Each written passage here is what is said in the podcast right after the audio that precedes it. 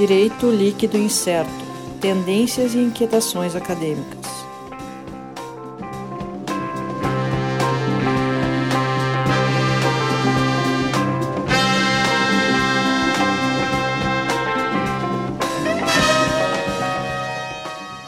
Olá pessoal, estamos de volta aqui então mais um episódio do nosso BLI Podcast, Direito Líquido Incerto. Mais uma vez, a gente, como de costume, começando o episódio agradecendo o pessoal que está ouvindo, está mandando algumas sugestões aí, agradecendo o pessoal que ouve no Paquistão, nosso podcast. Ah. Temos um ouvinte no Paquistão, pelo Coitado. menos da estatística do Anchor FM ele aparece, né? Mas Coitado. então, o senhor que está no Paquistão aí, manda, um, manda uma mensagenzinha para nós no Twitter ali, vamos trocar uma ideia, vamos bater um papo. Eh, o perfil do Twitter, né, arroba DLI Podcast, já que eu já falei para o nosso ouvinte paquistanês mandar uma mensagem. Então eu vou eh, referir mais uma vez, arroba DLI Podcast, segue lá. Inclusive, eh, hoje já, já postamos uma foto aqui na gravação, já tá, quando ouvirem isso, devido à edição, já vai estar postada há alguns dias, é verdade. Eh, pretendemos, acho que vamos fazer uma livezinha também no Twitter, que também já vai ter sido postada quando vocês estiverem ouvindo. Então, Um delay de uma semana, mais ou beleza, uma semana. mas- É uma amostrinha, é uma amostrinha grátis. Então, nós estamos aqui, eu, Sandro Moraes, né, como sempre, acompanhado aqui do Sérgio Gileia, Olá pessoal, Alisson Capelari, Olá, boa noite a todos. e hoje a gente tem a convidada aqui, convidada mais que especial, Uhum. a nossa grande incentivadora do nosso podcast, É, essa fada madrinha. Fada madrinha. Vale, mano. Orientadora, pelo menos para mim, né, Já foi a minha orientadora Já. mestrado. Falta só o Alisson, no segundo doutorado dele, quem Ah, sabe. quem sabe. No pós-doc do Alisson. No pós-doc. Olha aí. Fechou. Negócio fechado. Então ela já está falando aqui, a professora Denise Pires Fincato, professora de pós-graduação da, da PUC, advogada trabalhista. né? A gente está recebendo ela aqui, na verdade, praticamente ela nos recebendo também aqui na casa. E o assunto hoje é a crise e reforma trabalhista. Então, professora Denise, falando um pouco ali de da crise e impacto disso na reforma trabalhista. A gente teve aí, ah, nos últimos anos, três, quatro anos, mudanças, muitas mudanças, e que parece que continuam, né? Professora Denise, o que, que a gente pode falar sobre crise e reforma trabalhista desse, dentro dessa ótica? Vamos falar muito, mas antes eu quero só agradecer o convite. É muito bacana estar aqui e ver do nosso primeiro encontro, do nosso primeiro momento ali de testes, o quanto, quanto vocês evoluíram. Estamos aqui com equipamentos já bastante estruturados, com roteiro, enfim, vinhetas. Isso me deixa muito feliz, muito orgulhosa desse, desse grupo que resolveu começar um projeto novo. E esse projeto, o bacana é que justamente ele avança eh, além mar, chega até o Paquistão e permite que as pessoas pensem um pouquinho sobre o direito, né? E sobre as questões eh, novas que estão envolvendo aí o direito e que a gente, enquanto frequentadores de cursos de pós-graduação e de ambientes de pós-graduação, essa, essa é a nossa casa, né? Estamos acostumados a ouvir a falar, mas que a população, de uma forma eh, geral, não acessa, não tem eh, o mesmo eh, privilégio que nós temos. Então, a gente chega lá, E né? mais, às vezes até mesmo acadêmicos de graduação acabam não tendo acesso a essa, essa pesquisa, essas coisas mais modernas aí. tá. Sim. Exatamente. É, não, não se tem esse lado da extensão da universidade. Por, por vezes ela é diminuída, ou é relegada, enfim. E a gente fica nesse nosso academicismo e tudo mais. E a tecnologia da informação e comunicação pulveriza, né? A Sim. gente consegue chegar onde nem imagina. E isso é uma das virtudes né, da tecnologia. É, eu sou uma fã da tecnologia, como você sabe, né? embora não tenha Twitter. Eu vou ter que abrir uma conta no Twitter. Né? Recomendo. Enfim. Melhor rede social. É, exatamente. Vou ter que entrar nessa. A gente tem algumas restrições quanto a outras redes sociais, mas no Twitter a gente tá... Está funcionando. Uhum. Muito bem. Então, o desafio é falar sobre crise e reforma trabalhista. E, e justamente o nascedouro de todas as reformas trabalhistas que eu já estudei, há algum tempo eu venho olhando para elas, não só a brasileira, como antes da brasileira, as europeias, é, traz a crise como o, o, grande motivador, especialmente a crise econômica. Né? É, a reforma trabalhista seria um, uma das ferramentas, um dos instrumentos, uma das maneiras de se superar o patamar é, de dificuldade pelo qual uma sociedade vem passando. É, mas é interessante a gente arrancar é, a partir de um conceito de crise. Como a gente conversa no ambiente acadêmico, conceitos são importantes. Né? E normalmente é, o emprego da palavra crise vem com um tom pejorativo, com uma carga negativa muito forte. E, e em algumas outras ciências não é essa a compreensão que se tem de crise. Né? Na psicologia, crise pode ser oportunidade, na própria economia a gente pode enxergar isso como um gap, né? como um momento em que as estruturas se alteram, uh, em que as dificuldades da estrutura anterior são superadas por um novo momento, uma nova uh, configuração. Então, eu gostaria de firmar esse pacto e partir dessa lógica de crise nessa nossa conversa. Né? Porque se a gente fala em crise e reforma trabalhista, né, a gente tem que pensar que ela tem que servir para alguma coisa e que a crise justamente pode ser o terreno fértil para se construir algo bom. Né? É, outra coisa que eu costumo levantar são as diversas dimensões da crise. É, lá na exposição de motivos da reforma trabalhista, ainda no ano de 2016, a gente enxerga a crise como um dos motivadores da nossa reforma, mas enxerga exclusivamente o perfil ou a dimensão econômica da crise. Né? E a gente pode falar em crise econômica, crise financeira, é, crise política, crise moral, e a, por aí adiante a doutrina se, se farta, né? falando de crise ambiental, crise tecnológica enfim, tudo pode passar por um momento de eh, desacomodação. Assim somos nós nos nossos ciclos vitais, passamos por diversos momentos de crise, assim são os nossos relacionamentos, né? nos nossos casamentos, por vezes temos aí momentos de crise, ou uma crise eterna, né? depende um pouco. Muito bem. Então, eh, o que, que a gente pensa hoje sobre crise, né? E sobre essa falta de é, acomodação, de encaixe, essa seria a palavra, né? de encaixe das velhas estruturas com as novas necessidades.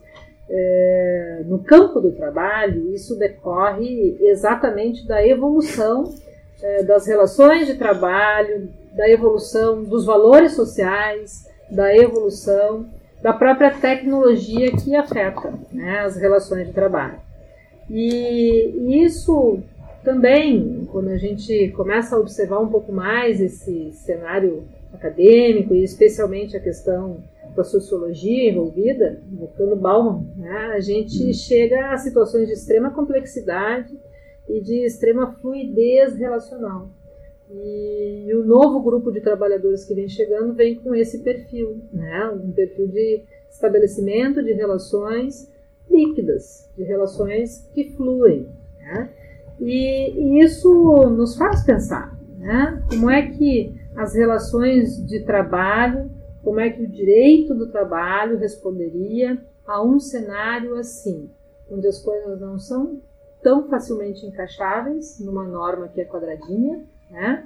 onde as relações já não partem dos mesmos valores como antigamente. Né? A gente vê em revistas é, comerciais, Exame, Você, etc., é, que a nova geração de trabalhadores já prefere é, ter relacionamentos trabalhistas mais curtos do que a nossa geração, que ainda prima por uma relação é, longa. A relação longa parece ser sinônimo de sucesso. por mais de 20 anos na ah, mesma firma. Exato, isso é sinal de que você firma. se deu bem, firma. aspas. Né?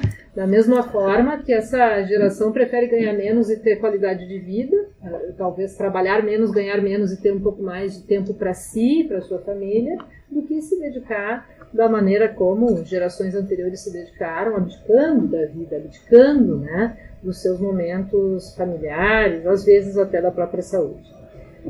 Esse quadro é extremamente complexo. Né? E por isso que lá atrás, quando se começou a falar na reforma trabalhista brasileira, eu cheguei a dizer, e isso saiu em jornais, é, enfim, matéria de circulação mais comercial, que a solução não seria apenas via reforma trabalhista, que, que o quadro de crise é complexo, que muitas eh, dimensões estavam passando por esse desassossego e que a resposta deveria ser uma resposta sistêmica, né? uma resposta que conseguisse atender e dialogar com tudo ao mesmo tempo em dinâmica estonteante, como é própria desse tempo, desses tempos líquidos. Né?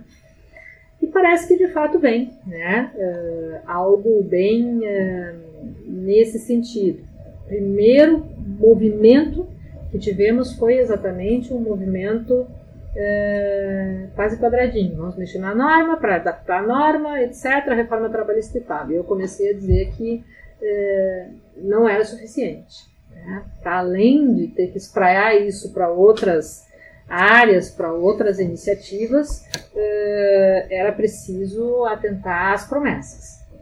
A reforma trabalhista no Brasil começa no finalzinho de 2016, eh, justamente se aproveitando de uma virada eh, de uma virada política, de uma virada de, de linha política né, de governo no Brasil ali, naquele momento, eh, foi apresentado o projeto de lei 6787, que era um projeto é, pequenininho, é, eu diria até pelo que foi depois tímido, talvez 20 artigos e poucas matérias, né?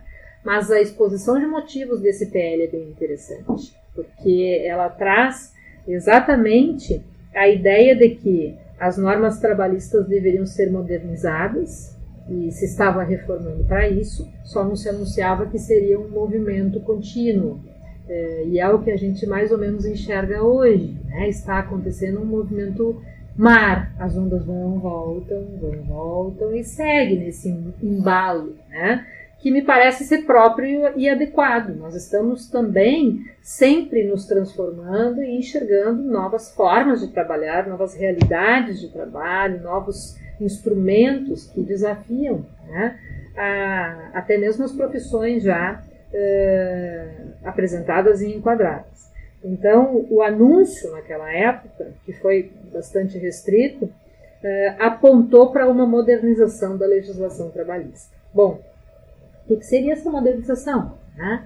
Uh, seria uma tentativa de alinhamento com a realidade internacional, e aí citou alguns países, é, a exposição de motivo trouxe alguns países, e de fato, países que já tinham feito a sua reforma, Portugal, Espanha, Itália, é, estavam recém passando por suas reformas. Reformas essas que também começaram ali é, 2008, 2009, em função de crise econômica dos respectivos países. Tá? É, superar a crise econômica, fomentar novas vagas de trabalho, enfim, criação de emprego especificamente, e especialmente né, trabalhar em cima de um conjunto normativo, de uma legislação eh, trabalhista eh, entendida como antiquada, porque a CLT eh, é de 1943 e até 2016 nós não tínhamos tido uma reforma profunda na CLT. Alguns levantam bandeiras e dizem assim: ah, mas a CLT nunca parou de ser atualizada. Tem uma ou outra situação que de fato é, foi é, inserida na CLT ou alterada na CLT, mas esse impacto, essa reforma profunda nunca tinha acontecido.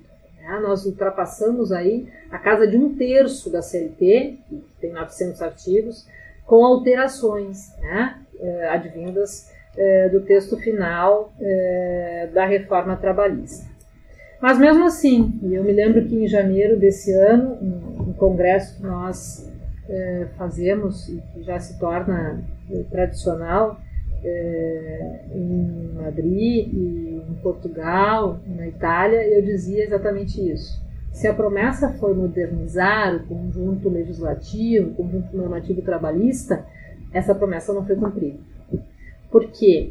Porque modernizar um conjunto normativo para os tempos atuais é torná-lo inteligível, é, efetivo, é, capaz de atender né, às complexidades da sociedade, simplificando os conflitos, simplificando a resolução dos conflitos. E o que nós tínhamos até janeiro, especialmente, era é, exatamente uma situação absurdamente confusa. Além da reforma trabalhista, a Lei 13 é, 467, de novembro do, do ano de 2017, nós já estávamos ali com uma MP pendurada, que depois perdeu uh, vigor, na sequência uma portaria do Ministério do Trabalho, daí vem instrução normativa do TST, etc, etc, e, e o CIPOAL, como eu costumo chamar, continuava ali, uh, nos exigindo um manejo uh, quase mágico de todo esse conjunto de normas legais, infralegais, enfim, para que se conseguisse minimamente administrar uma relação de trabalho. Isso é, é de impossível exigência a um empreendedor, né? especialmente pensando naqueles que mais dão emprego no Brasil, e isso não é realidade só do Brasil, se a gente pensar em Espanha, enfim, Portugal é da mesma forma, os micro e pequenos empresários, eles têm uma dificuldade gigantesca né, de, de gestão e administração desse conjunto uh, uh, normativo.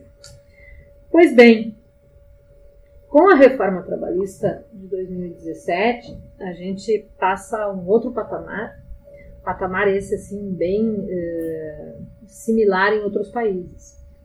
Se dá um impulso muito grande às negociações coletivas, a partir do momento que se diz que elas têm prioridade sobre a própria legislação, se começa a adotar algumas ferramentas eh, de flexi-segurança, ou seja, a gente pode é, alterar algumas coisas do contrato de trabalho, mas uma base sólida sempre vai existir, e essa base sólida a gente chama de contrato mínimo trabalhista, está lá no artigo 7 da Constituição, e de fato não foi atingido pela reforma trabalhista. Né? É, vemos é, a CLT albergando outros modelos de contrato e outras formas de trabalho, o que parece bastante lógico, porque se é uma consolidação das leis do trabalho, ela deve abranger leis que regem o trabalho no país e não apenas o emprego. E o que a gente enxergava ali era exatamente né, um conjunto normativo voltado aos trabalhadores eh, empregados. Então, esse cenário, eh, especialmente voltando à pergunta inicial ali do Sandro, esse cenário da reforma trabalhista, parando ali em 2017, meados de 2018, já nos apresentava preponderância do negociado sobre o legislado, flexi-segurança e novos modelos contratuais postos à disposição da comunidade. Uhum. Então, é, mas era suficiente? Não era suficiente? E seguiu-se no debate. Né? E esse debate nos leva a essas transformações referidas aí da última semana, é, que, que, começam, na verdade, agora sim o governo anuncia o início de um processo. Né? Na verdade, é a continuidade do processo. Agora se está anunciando claramente, mas é a continuidade do que começou lá em 2016.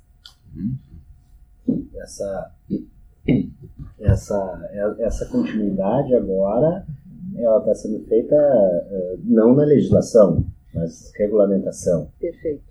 É, até falando em questão de legislação, uh, falaste um pouco antes na questão que a reforma trabalhista, a ideia era de atualizar a legislação, uhum. mas até que ponto é possível, uh, nesses nossos tempos rápidos, conseguir uh, atualizar a legislação? Uhum. Porque a, a legislação, o direito já é atrasado por natureza. Uhum. Né? Uh, nesse momento que a tecnologia avança, e, principalmente nas relações de trabalho, uhum. a tecnologia, uh, a gente pensa, hoje é a coisa mais comum que existe é um, um serviço de Uber. É. Né? A gente não fazendo uma propaganda para Uber, mas a Uber é a grande é, é o grande nome. Tanto que nomina modelo. movimentos, né? A é, uberização das relações de trabalho, é, né? É, mas esse sistema de trabalho por plataforma é uma novidade de menos de 5, 10 anos e é hoje tão popular, talvez seja um da, talvez seja a maior ocupação hoje no país, não tenho, não sei ainda estatisticamente, mas deve ser uma das grandes ocupações, Hum. a de motorista de aplicativo ou de eh, entregador Uhum. de serviço de plataforma, né? Quando- É, seria já, por dados estatísticos, o maior empregador Sim, nacional. e como, entre aspas. Entre como a gente aspas. pensa em atualizar a legislação num movimento tão rápido? Ainda É. mais que o nosso movimento legislativo eh, ele, ele é Naturalmente ele, ele já é moroso, né? moroso. Ele primeiro ele tem que ser eh, ah, o direito é reativo Uhum. ao quadro social. Então Uhum. ele já vem atrasado naturalmente. né? E aí a gente tem que fazer um processo rápido eh, de, e o risco que corremos é de sair uma legislação e quando ela for publicada estar desatualizada. Exato. Talvez a gente tenha que superar, Sandro, uma cultura muito brasileira e que a gente herda dos portugueses, pelo que eu enxergo nos, nos diplomas, nas codificações nossas e dos portugueses, que é de precisar ter tudo posto na lei. O que não está na lei eh, não existe, ou não é obrigatório, não precisa ser cumprido, etc. Então, eu começaria conversando sobre isso. Talvez a gente precise começar um diálogo social de que nem tudo tem que estar na legislação para que seja eh, socialmente importante e, portanto, obrigatório. né? Agora, totalmente de acordo. É, é- é trivial a gente falar naquela tríade de fato, valor, norma. né? O fato acontece, a sociedade observa, valora e, na sequência, então, vem uma norma para reger aquele fato. As relações de família são um paradigma fantástico para as relações de trabalho hoje e para essa falta de acomodação. É, como é que nós vamos acomodar um casamento naquela lógica clássica, união entre homem e mulher para constituir família, etc. né? Se hoje a própria sociedade caminha para outros muitos modelos e quer estes modelos, a sociedade ao longo da história abriu mão do casamento formal, mesmo que isso lhe levasse, né, aquele conjunto, aquela, aquela, aquela dupla, né, a uma situação de, de exclusão da proteção legal, das previsões legais protetivas. E me parece, fazendo paralelo, que as relações de trabalho estão caminhando para essa linha. E, e, e, nós devemos nos dar conta disso, aproximar o direito do trabalho do direito de família para fins didáticos nesse momento e enxergar que, na verdade, as pessoas estão pensando e, de fato, estão trabalhando de outra forma. E que para elas pode não ser assim tão importante uma carteira assinada, e impactando a tua pesquisa, Sandro, pode não ser tão importante é, que essa vinculação repercuta em questões previdenciárias, né? Sabe lá qual vai ser o futuro, se vai ter, se não vai ter. Ah, vou viver o presente e pouco me importa. Né? Ganho mais aqui dirigindo Uber do que sendo é, caixa de supermercado. Né? E, enfim, essas coisas fazem parte da valoração atual. Como é que a gente supera esse, esse certo engessamento que a legislação traz, ou essa, é, esse afogadilho de nunca estar no ponto certo da, da regra para o fato? Né? Eu acho que se a gente seguir com essa necessidade de ter que ter algum documento né, para reger as relações, isso no campo do trabalho só se daria a partir da negociação coletiva. A negociação coletiva parece ser o canal mais rápido para que se eh, alterem eh, realidades e se o faça de maneira muito particularizada. Então, eu vou fazer para a categoria dos metalúrgicos de Porto Alegre uma negociação que vai valer daqui até no máximo dois anos. Em dois anos, uma realidade de trabalho muda drasticamente. A gente está acompanhando isso. Né? Basta ver né, o que a gente falou agora do transporte. Então, daqui dois anos, o que será? Não sei, a gente vai ter que sentar e negociar de novo. Né? E, e, quem sabe, produzir novas condições de trabalho, estabelecer novos pactos né, de trabalho. É... Sim, as últimas alterações, e aí voltando a, uma afirmação que tu fizeste no iníciozinho desse bloco, as, essas últimas alterações, as que estão acontecendo da semana passada para cá, mexem num conjunto não necessariamente legal, no sentido estrito de lei, né, produzida pelo Poder Legislativo. A gente começa uma, um enfrentamento naquele conjunto normativo infralegal, composto essencialmente pelas normas regulamentadoras do antigo Ministério do Trabalho, hoje Ministério da Economia, composto por decretos que regem matéria trabalhista. Então, na semana passada, e isso ganhou alguma mídia, mas não tanto. Só que o movimento, a onda que vem vindo é grande, né? E foi anunciado pelo governo de maneira bastante clara que se iniciava um processo com três estágios. O primeiro deles estava sendo agora divulgado, na sequência viria ainda esse e aquele outro. Né? Então, agora nós temos uma estrutura tripartite formada, tripartite. E, é interessante que se saiba disso para que não se fale depois coisas que não, não são. Né?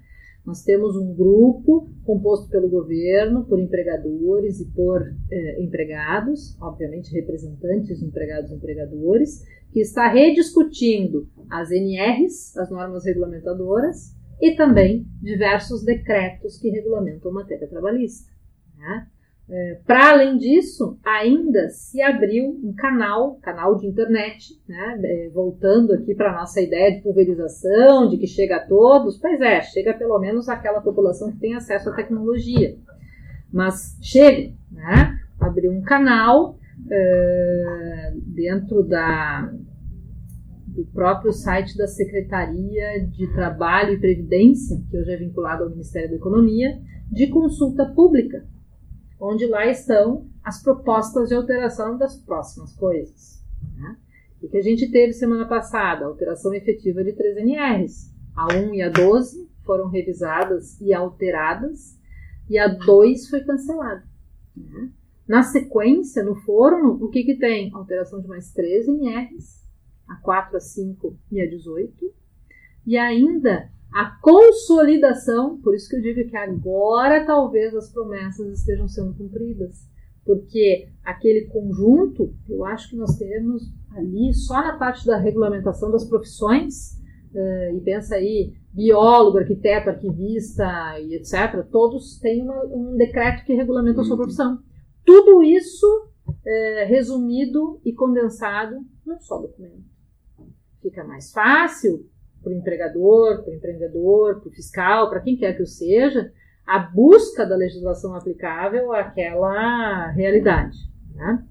É, então, esse, esse nosso quadro de múltiplas normas, por vezes até antagônicas, né, contraditórias entre si, pode mudar em questão de seis meses ou um ano. A ordem, inclusive, do governo, e a gente viu isso na portaria 917 dessa semana, é que isso, a, a, o término da revisão, o término do, do, trabalho desse grupo tripartite se vê em 60 dias.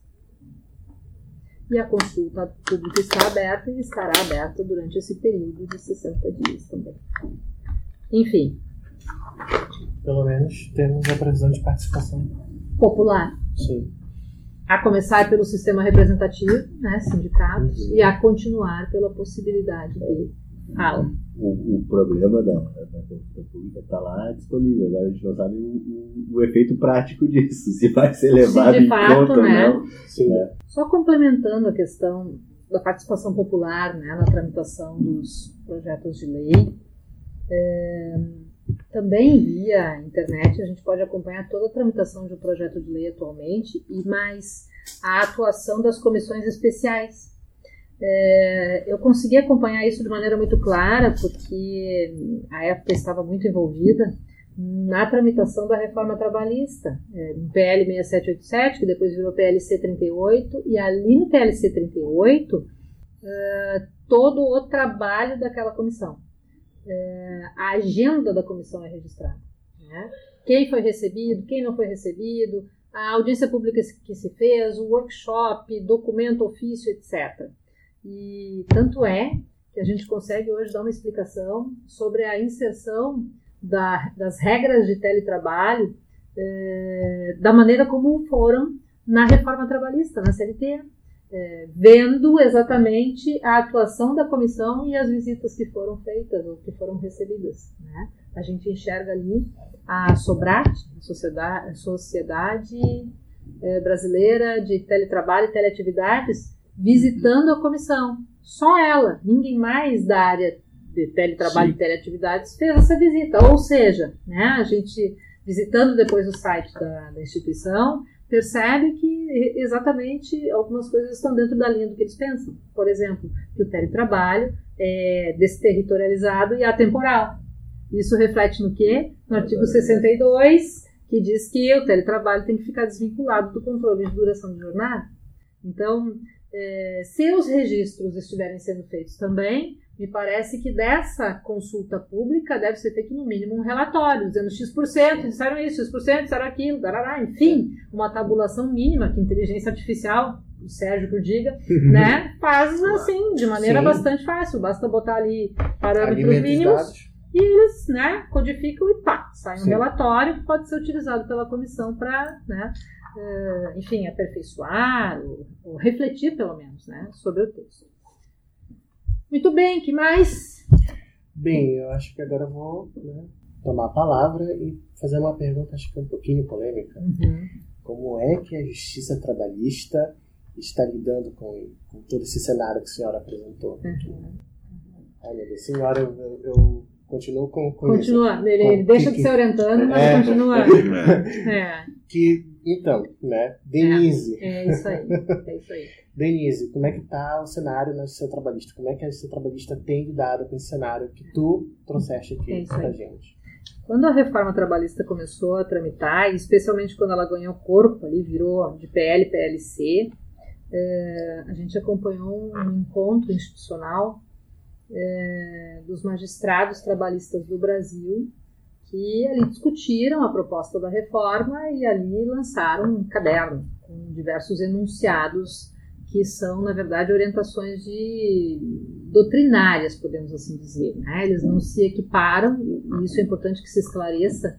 Eu vejo, às vezes, até advogados utilizando como se é, súmulas e OJs fossem os enunciados da Amatra ou Anamatra, da Anamatra. É, e são enunciados feitos num evento científico, um, um congresso, né? eles não têm esse condão. Nesse na maioria desses enunciados se tinha uma reação. Né? E quando eu falo reação, é, é reativo mesmo, né? uma reação à reforma trabalhista eh, de uma maneira assim, bastante aguda. Com o passar do tempo, vejam, a gente está com a reforma em vigor desde novembro de 2017, e parece que foi acontecendo uma acomodação. Né? Foi se entendendo que a legislação está aí, e que não é na militância que se vai eh, derrubar qualquer coisa, isso tem que ser via canais jurídicos, né? De fato, algumas ações de inconstitucionalidade estão tramitando no STF, né? É, delas a gente ainda espera algum retorno, mas é interessante verificar que essas ações de inconstitucionalidade dizem respeito a algumas poucas matérias da reforma. E foram muitas as matérias alteradas pela reforma. Então significa que o resto parece que absorveu, né? Tá, tá bem. Uh, de outro lado, a gente começa a enxergar nos próprios tribunais, assim, uh, julgados que confortam. Né? Uh, então, por exemplo, dessa semana, quentinho, temos um julgamento no Tribunal Superior do Trabalho que libera de condenação uma cadeia varejista muito conhecida aqui no Brasil pelo uso do contrato intermitente. A grande, o grande problema do contrato intermitente, na leitura de quem é contra ele, é o não atendimento a uma garantia é, fundamental, que seria o salário mínimo mensal. E isso é uma leitura é, torta, eu diria, do que diz o artigo 7 da Constituição. É, ele fala, sim, em garantia de um mínimo, né? mas esse mínimo lido no sistema do artigo 7 ele fecha com a questão das jornadas. Né?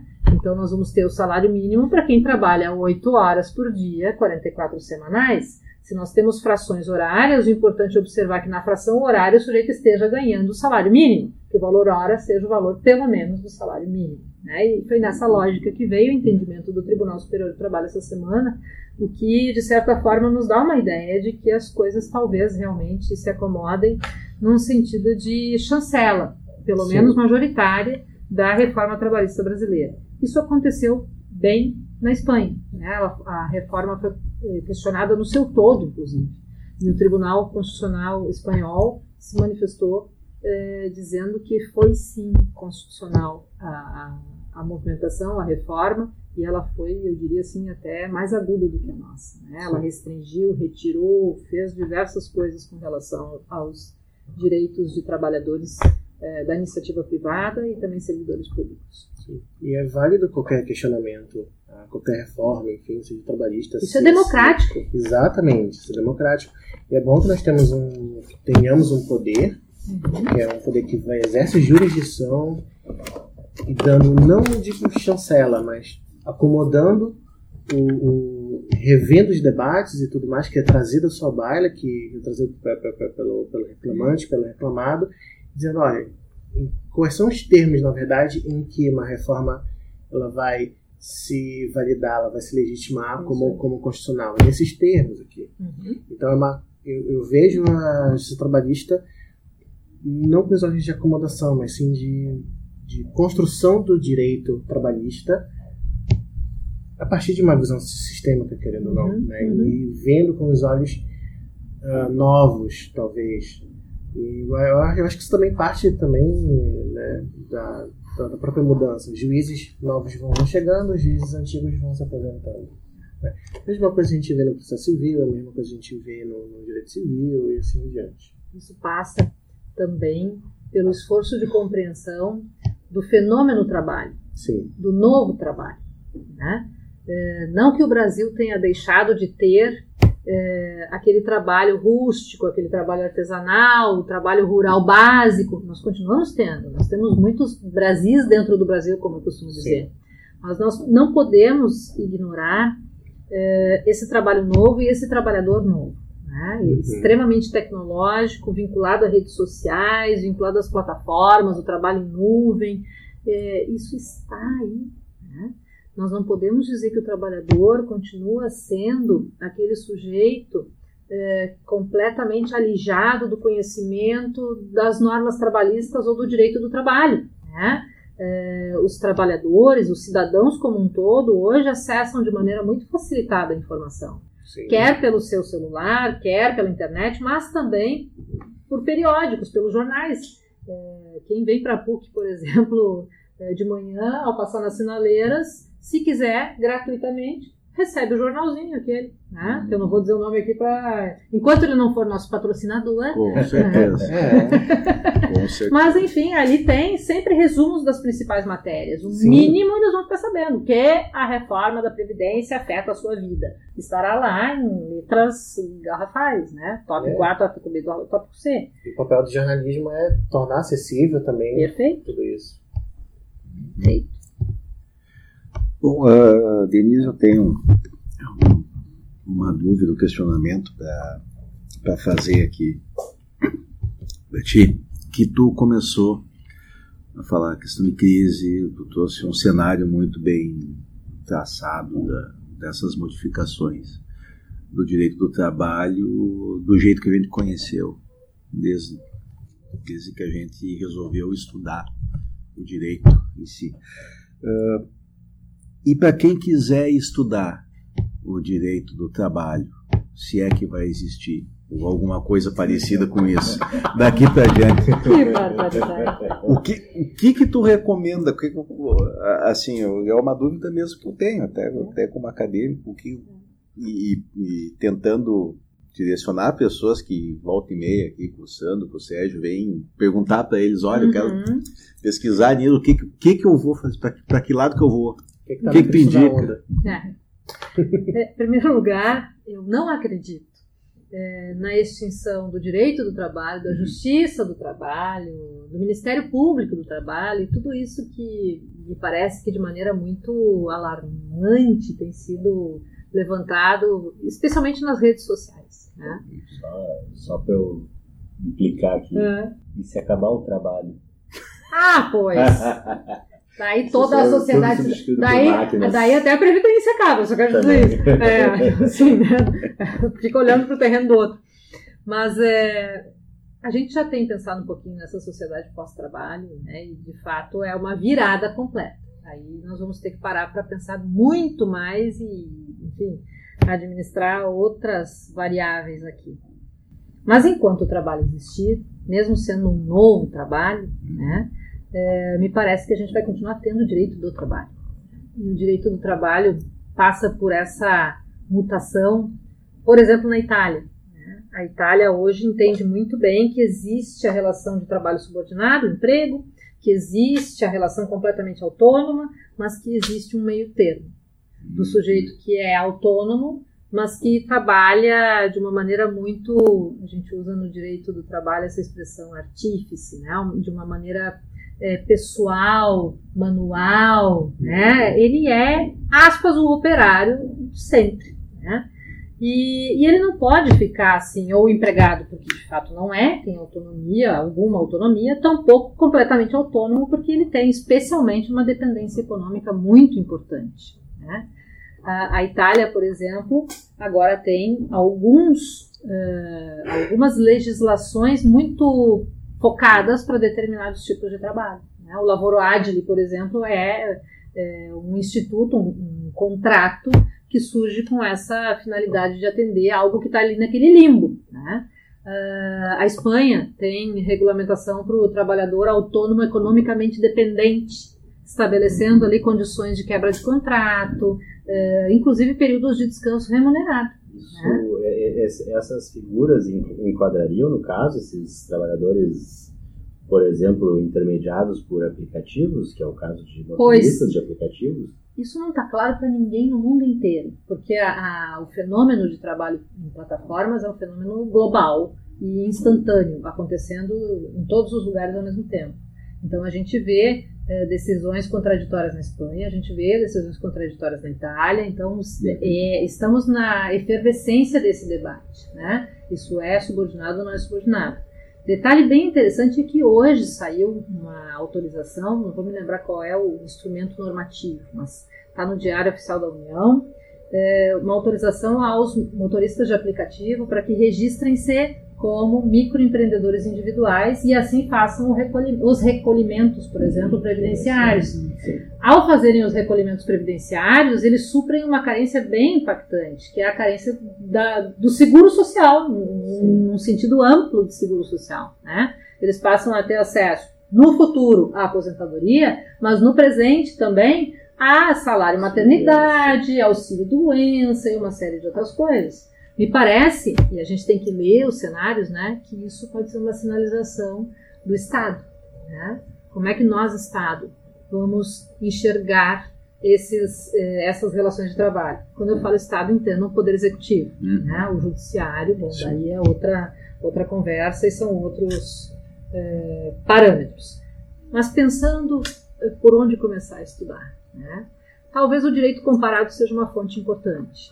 Né? É, especialmente esses países que a gente cita, primeiro, já passaram pelas suas, por suas reformas trabalhistas, e segundo, estão com um contato com a tecnologia no mundo do trabalho mais aprofundado.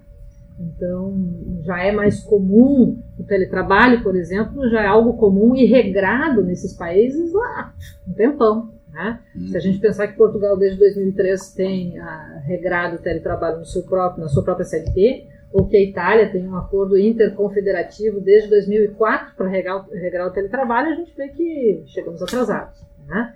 Então, olhar para o direito comparado me parece bem importante. A gente pode prever algumas reações e, e até construir a sua própria crítica né, sobre os, os, institutos. É, uma outra fonte bem importante, porque eu volto aqui à ideia de que primeiro a gente tem que entender o fenômeno do trabalho, para depois conseguir né, avançar no direito do trabalho e outras coisas. Então, os livros de sociologia, especialmente de sociologia do trabalho, é, são uma fonte imprescindível. A gente precisa fazer essas leituras é, transdisciplinares, né? economia, sociologia, psicologia, é, para que a gente consiga reconstruir aquilo que hoje se apresenta como trabalho a partir desse prisma conceitual. A gente precisa dar um conceito, a gente precisa trazer uh, alguma coisa que, que seja palpável, explicável em poucas linhas, em poucas palavras, para isso que é trabalho. Né? A nossa geração, a, a minha e as anteriores, é, tinha o conceito na ponta da língua. O que é trabalho? Ah, é aquilo que a gente faz para ganhar vida, não sei o que lá. Né? Uhum. E aí, né, o que é trabalho hoje? Né? Qual é o significado do trabalho? São essas outras ciências que vão nos dar a resposta. E hoje, assim, nós temos uma profusão de artigos científicos né, que tratam da questão, quer, por exemplo, é, da, da, inteligência artificial, da indústria 4.0 no cenário do trabalho, quer é, de todas as é, afetações da reforma trabalhista, da reforma previdenciária, ela vai impactar nas relações de trabalho, da reforma tributária e daquela que a gente espera que venha na sequência, que é a reforma sindical. Então, os artigos científicos eles são uma fonte importante e a primeira, o primeiro canal que eu diria para procurarem seria o Google Acadêmico. Dei uma googlada, mas não no Google Google, né? É, um pouquinho mais adiante no Google Acadêmico e daí, na sequência, aprofundando um pouco mais o fazer científico, é, outras bases de dados existem, estão abertas, né? A comunidade podem ser é, investigadas. Ou seja, visitem bibliotecas. Exatamente. E, e, por biblioteca, de novo, quebra de paradigmas, né? Por biblioteca, não mais se entende aquele prédio cheio de livros físicos. Eles ainda existem. Nós aqui temos a nossa biblioteca central, que é maravilhosa e gigantesca. Mas eu diria que o maior acervo da nossa biblioteca hoje está na nuvem. Sim. Né? As nossas bases de dados. Bases de dados. Até porque uh, trabalho de escrita e edição de um livro demanda tempo. Sim. E esse tempo já, já o desatualiza. Com certeza. Então, se alguém escreveu um livro de jeito de trabalho em 2015, é. pode botar fora. O de 2018 já está já tá com problemas, né? Uh, nós agora editamos, eu e o professor Gilberto, publicamos um livro pela editora da PUC, Reforma Trabalhista Simplificada. E assim, estamos com alguma. É que nem escrever sobre a BNT, né, Sérgio? Sim. Estamos assim com alguma dificuldade para saber até que, tá que ponto ele está atualizado. Estamos organizando uma. É, é, organizando uma CLT. Esse vai ser o nome, CLT organizada. Só que a gente já tirou diversas vezes da, do prelo. Ah, saiu o MP, volta. Caiu o MP, volta de novo. É porque. Sim nossa, parece que agora vai. E nesse ponto, o livro eletrônico ele tem uma vantagem, né? Uhum. Pode ser editável, ele não vai ter o custo de edições impressas, então ele consegue ter essa maior maleabilidade. Substitui ah. na plataforma e pronto. Né? É, é, sim. Excelente. Bom, pessoal, agradecendo muito aqui a Denise. Muito, muito obrigado, Denise. Eh, não só pela presença hoje, mas pelo Sim. incentivo todo. Ah, com certeza. Pelas divulgações nas redes sociais. Uhum. Né, no, com prazer. grupos de WhatsApp. e ficando mais aí, mais uma vez, o convite de vocês, dar uma olhada lá no, no nosso perfil, uhum. arroba DLI Podcast, no Twitter.